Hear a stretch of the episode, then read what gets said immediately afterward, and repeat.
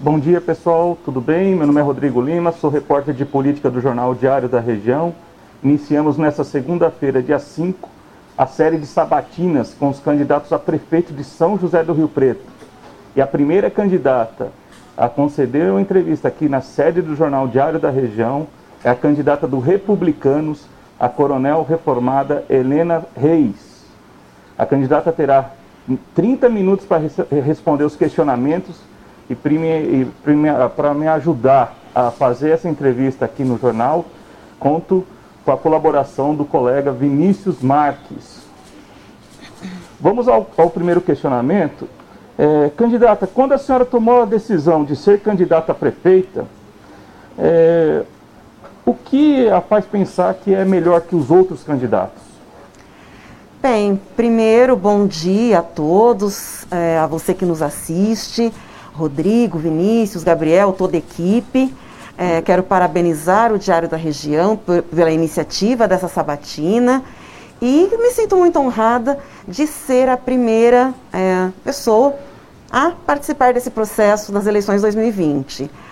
É, quanto à sua pergunta, essa decisão foi uma decisão muito pensada, é, houve uma grande reflexão que levou em consideração aspectos da minha vida pessoal, da minha vida profissional, da minha história de vida. E foi conversada com familiares, é, com pessoas que já estão na política há mais tempo. É, primeiro, eu acredito sinceramente que a política precisa de pessoas novas, novos perfis, nova visão de mundo. Precisamos sim de uma renovação. E, e o que me faz crer que eu seja uma pessoa é, com potencial que vou ser uma ótima administradora para Rio Preto é justamente esse meu perfil de gestora, de administradora pública. Depois de uma carreira de 31 anos na Polícia Militar, e boa parte desse período foi dedicado à gestão pública, gestão de pessoas, financeira orçamentária, de logística. Fui comandante de uma região aqui, São José do Rio Preto, composta por 96 cidades, ah, mais de 2.200 homens e mulheres diretamente sob a minha responsabilidade. Então, toda essa, essa experiência é, administrativa é um fator que muitos candidatos não possuem. E eu quero dedicar esse conhecimento à administração pública. Eu é, continuar dedicando isso. Eu que sempre cuidei de pessoas ao longo da minha vida, quero continuar realizando esse trabalho agora na prefeitura municipal. Candidata, bom dia. Bom dia. Bem-vinda. Bom dia a todos. Candidata, no seu plano de governo consta que a atual administração foi um fracasso nas ações de combate à pandemia do coronavírus, né? Se a senhora fosse a prefeita, o que faria diferente e o que foi errado?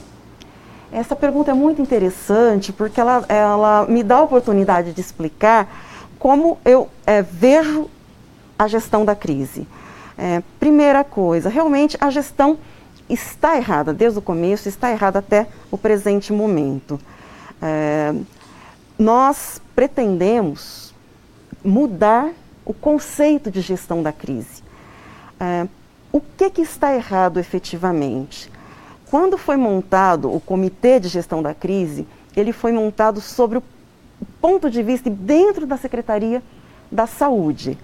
A própria ONU já tinha alertado que tratava-se, essa pandemia tratava-se de um risco sistêmico, ou seja, com potencial de afetar as mais diversas áreas simultaneamente, principalmente as áreas econômicas e sociais.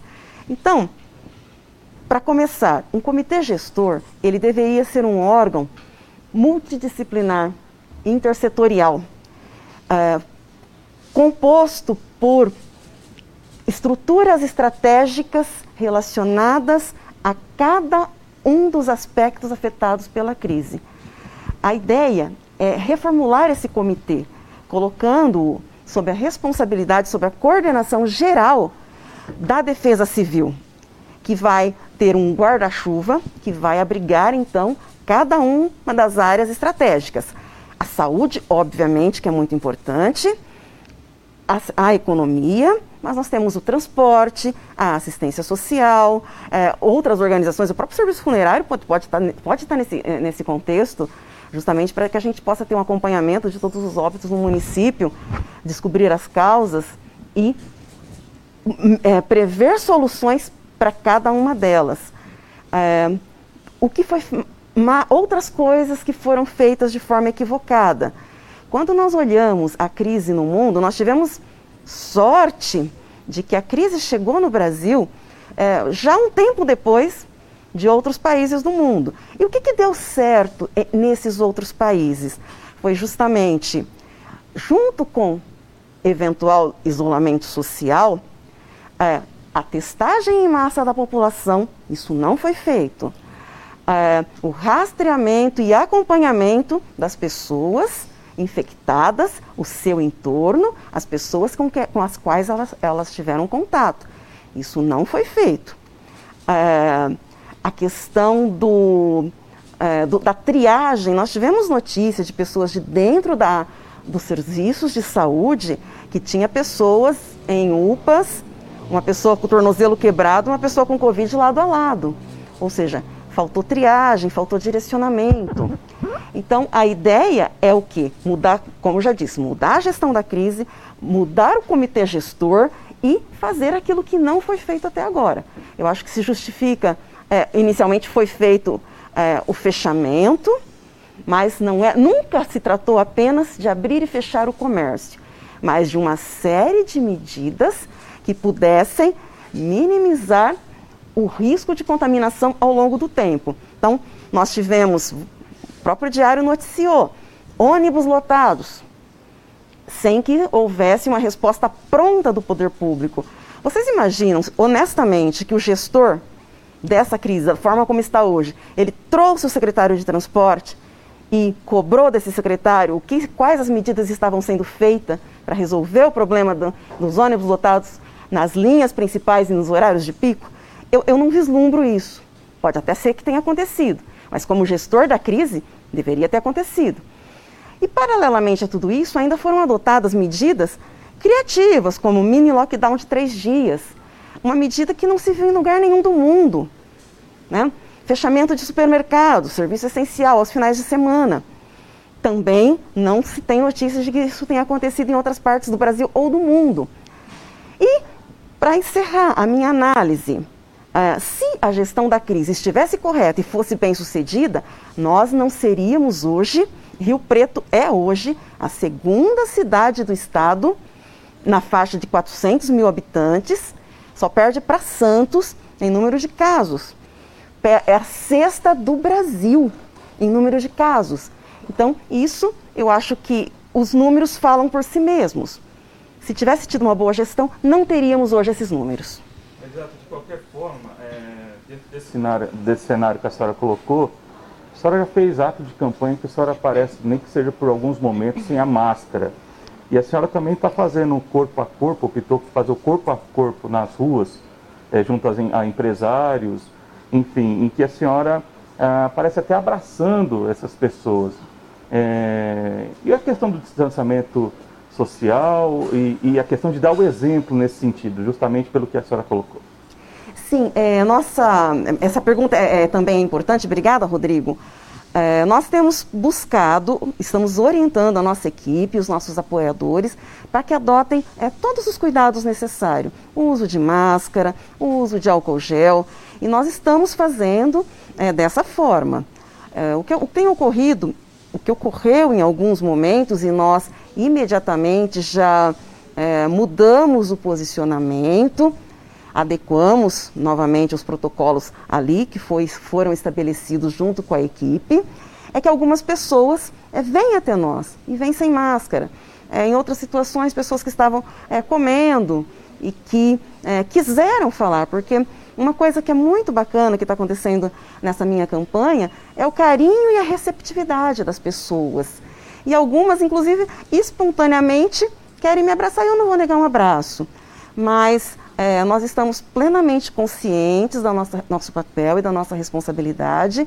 Nossa equipe está orientada, nossos apoiadores também estão orientados a só se deslocarem né, com o uso de máscara e fazer a asepsia das mãos de forma muito frequente. Ontem, por exemplo, um evento e tem fotos uh, de grupos, assim, pessoas abraçadas, né? Não seria um contrassenso dentro das propostas que a senhora disse que há, um, há, erros e aqui a senhora não estaria cometendo um erro na campanha, no momento que abraça e fica até eventualmente, como a senhora própria reconhece, sem máscara com, com eleitores?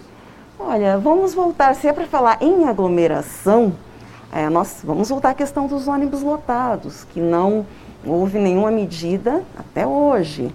É, a questão das obras públicas, que estão a todo vapor, inclusive tivemos casos é, de trabalhadores da, da construção civil que foram contaminados, né, inclusive lá na, na obra do SEMAI. É, e volto a dizer, é, nós estamos tomando, adotando todos os protocolos de forma coerente e o que ocorre é que alguns apoiadores realmente vêm até nós, ou, ou às vezes é, estão na sua residência, no seu comércio, é, estão em família. Então são grupos que é, não dependem, na verdade, da gestão da minha equipe de campanha. A candidata, a senhora acredita que a implantação de escolas militares, com base até no programa do presidente Jair Bolsonaro, poderia resolver os problemas da educação em Rio Preto? Excelente pergunta, Rodrigo. Uh, a escola militar, eu pude conhecer alguns projetos no Brasil que estão funcionando muito bem. E uh, o governo Jair Bolsonaro, inclusive, ofertou a possibilidade dos municípios uh, colocarem, manifestarem o seu interesse no projeto e Rio Preto curiosamente, é, recusou, então, a, a, a, implantação, né, disse que não havia interesse na implantação de uma, de uma escola militar. As escolas militares, é, elas têm um modelo híbrido em que o processo pedagógico, educacional, continua na mão das pessoas da educação e a parte administrativa, estética, então tem essa administração militar. Esse modelo eu pude ver, por exemplo, no Pará, um, uma escola em pleno andamento e funcionando de forma muito, muito organizada, realmente dando resultados. Esse projeto, Escolas Militares, é para ser instalada justamente naquelas localidades em que há é, maior vulnerabilidade e menores índices do IDEB, que é o Índice é, de Desenvolvimento Escolar. Então, eu acredito que, é, junto com outras medidas, ela pode agregar muito à educação. É, já temos modelos bem-sucedidos em outros lugares, e sim, vai ser nosso partido, ele vai se empenhar muito em trazer uma escola militar para Rio Preto. E é um, duas, uma das demandas que eu sinto que a população também gostaria é, de que isso se tornasse uma realidade. Aliás, eu, eu, eu, gostaria até de dar um exemplo. Eu ouvi de professoras, professoras dizendo: tudo que eu queria na minha vida era poder dar aula. E hoje eu consigo, graças a essa administração e a forma como as coisas são geridas a partir de agora. Esse é um dos, dos programas do presidente Jair Bolsonaro que a senhora menciona no, no seu plano de governo. Outro, por exemplo, a criação da Casa da, da Mulher Brasileira, que também, de certa forma, já existe é, não sei se exatamente dessa forma, mas já existe. Uhum. A senhora cita também que é a candidata conservadora. Nessa questão de citar Bolsonaro várias vezes, é, a senhora acredita que a senhora é o, a candidata que melhor representa o governo federal, a pessoa do Jair Bolsonaro hoje, e espera ter até o eventual apoio dele? Uma é... vez que ele está é. sem partido? Sim, Vinícius, obrigada. O presidente Jair Bolsonaro é, conservador e, e, claro que nós temos um alinhamento é, nesse sentido, porque prezo com certeza é, valores da família, é, das as instituições, a ordem, como militar e como profissional de segurança não poderia ser diferente. No, os projetos que nós estamos citando são projetos que podem contribuir muito com a população. Então, esse é o primeiro ponto, independente de de qualquer visão e posicionamento uh, ideológico. Então, são projetos, Escola Militar, a Casa da Mulher Brasileira, são projetos que, uma vez implantados, vão trazer um ganho enorme de qualidade aos públicos diretamente influenciados por esses projetos. É, creio que eu tenho conhecimento, que eu já conheço o presidente Bolsonaro, estive com ele pelo menos em cinco ocasiões diferentes.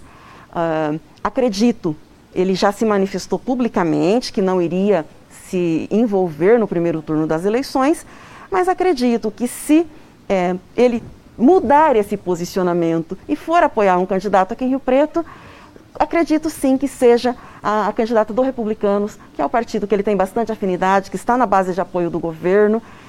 Então acredito que sim, que seja, claro, um apoio importante é, para esse nosso processo, esse projeto de cidade. Coronel Helena, seu partido é vinculado à Igreja Universal do Reino de Deus. Qual vai ser a interferência de pastores e integrantes do seu partido se a senhora for eleita prefeita?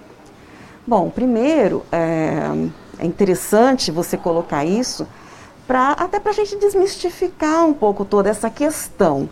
É, eu me filiei ao Republicanos, em primeiro lugar, por uh, ser um partido cujos valores, é só basta ler lá o, o manifesto do partido, que a gente verifica, e foi o que eu fiz, antes até de me decidir pela filiação, são valores que se alinham com os meus valores. Então, essa foi a principal razão.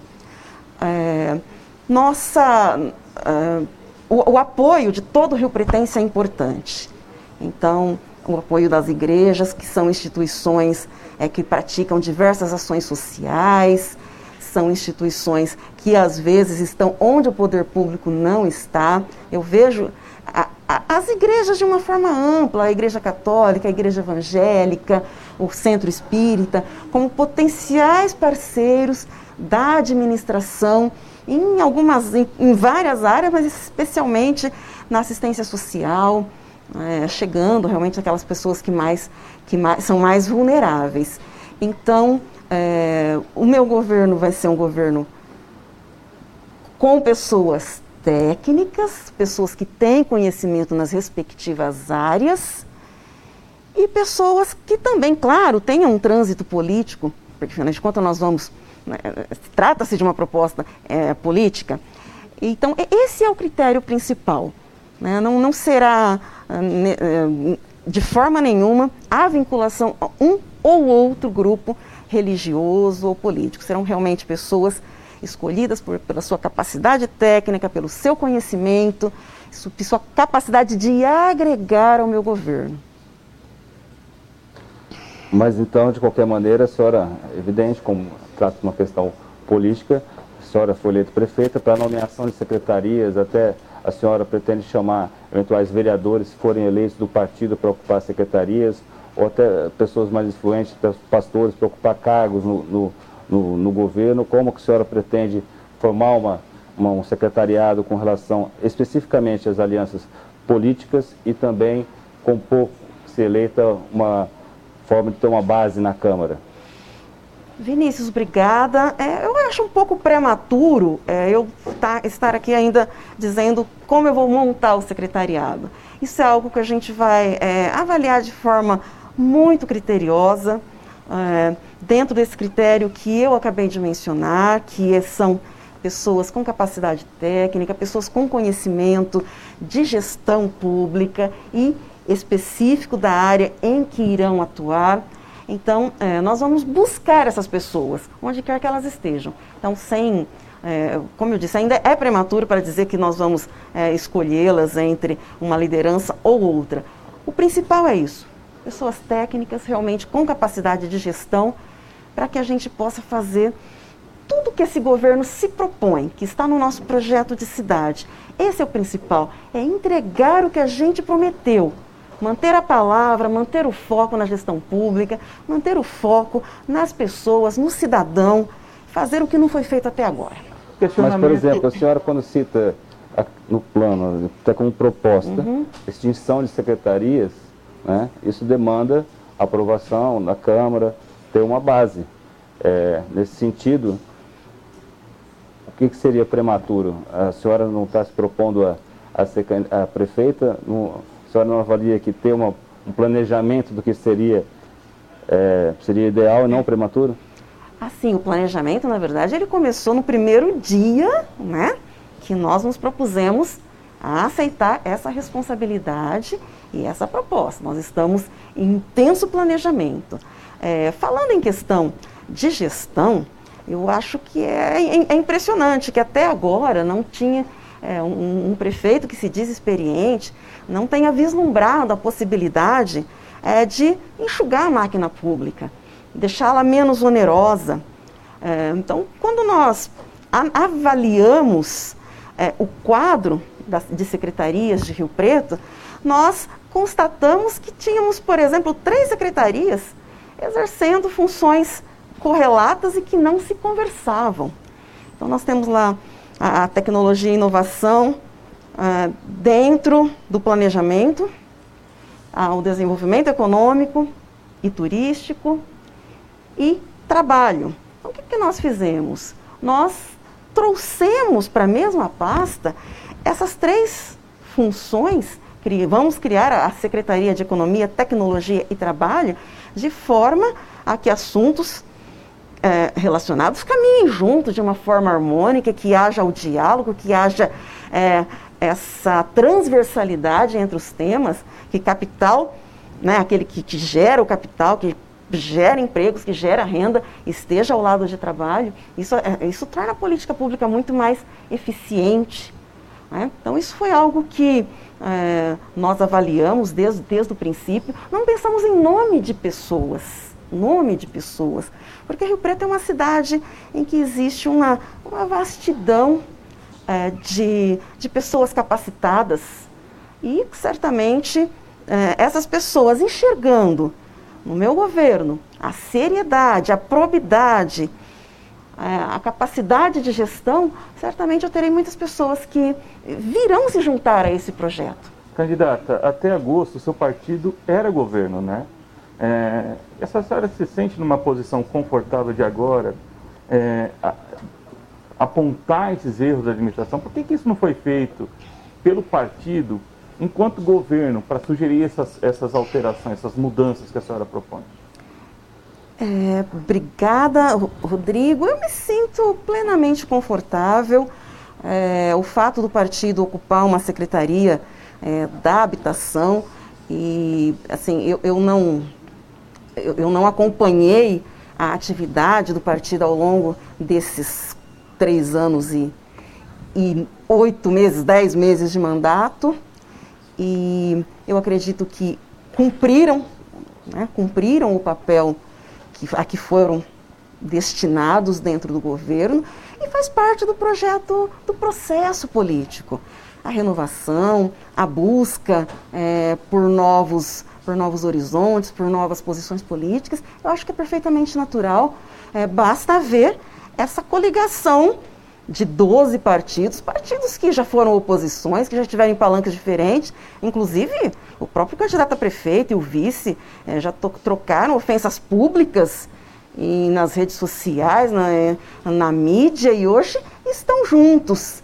Então, para você ver como é, é, visto realmente com naturalidade em todas as esferas, para o bem ou para o mal. Mas eu acho que no, no, nosso caso é para o bem. Nós nos juntamos nesse, nesse projeto é, porque meu partido sentiu que tinha mais a contribuir saindo do governo e construindo junto conosco esse novo projeto para a cidade. A senhora menciona, inclusive, no corpo a corpo, a senhora sempre usa a palavra muito, a senhora se refere à corrupção. A senhora menciona aos eleitores, olha, vamos acabar com a corrupção. Que corrupção é essa? É na gestão do, do, do, do governo atual, do prefeito Edinho? O, o, quais são essas irregularidades? Por que, que isso não foi denunciado aos órgãos, aos, às autoridades, Ministério Público? Ou é uma forma generalizada que a senhora se refere?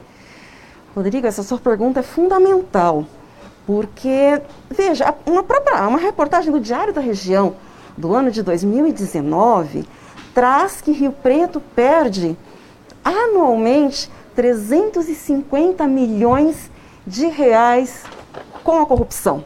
E esse é um estudo sério da Fiesp, teve um promotor de justiça que disse que sim, esse número, se tiver algum desvio, algum erro é, de cálculo, esse erro é pequeno, ou seja, é de conhecimento público que há, sim, uma perda imensa, são 8.300 casas, são 146 casas populares, são 146 unidades de saúde que poderiam ser construídas, são 115 mil vagas em creches e escolas que são perdidas anualmente. Nós temos sim um problema com a corrupção. E não é de forma generalizada, nós temos um problema que vem, o auxílio atleta, os escândalos do auxílio atleta, que, que estão aí para todo mundo ver. É do conhecimento do, do, governo. Os 350 milhões é do conhecimento do governo. É, se é do conhecimento, por que, que não foi tomada? Eu, eu reverto essa, essa, essa pergunta a você.